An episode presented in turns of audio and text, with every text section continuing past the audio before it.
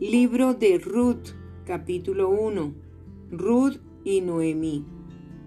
Aconteció en los días que gobernaban los jueces que hubo hambre en la tierra, y un varón de Belén de Judá fue a morar en los campos de Moab, él y su mujer y dos hijos suyos.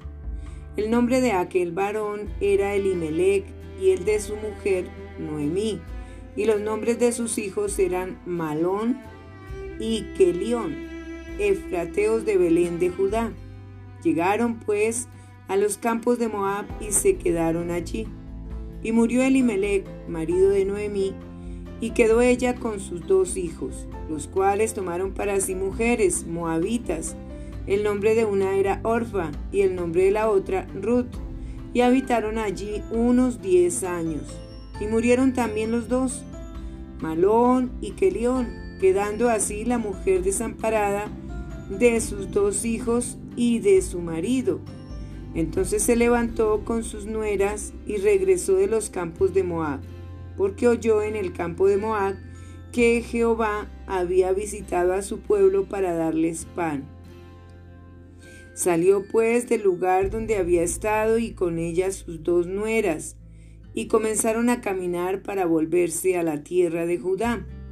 Y Noemí dijo a sus dos nueras, Andad, volveos cada una a la casa de su madre.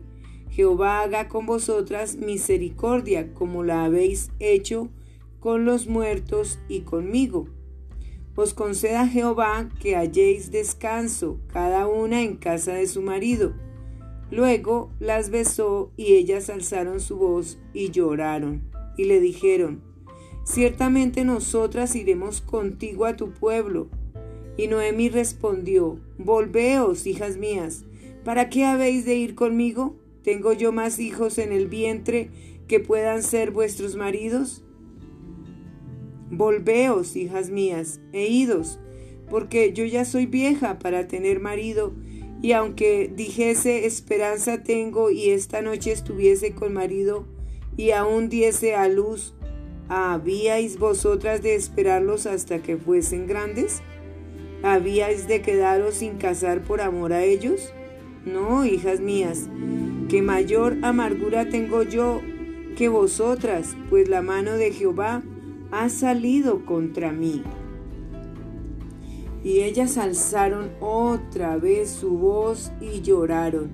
Y Orfa besó a su suegra, mas se quedó con ella.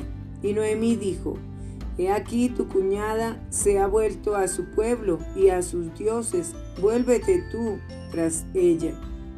Respondió Ruth, no me ruegues que te deje y me aparte de ti, porque a donde quiera que tú fueres iré yo, y donde quiera que vivieres viviré.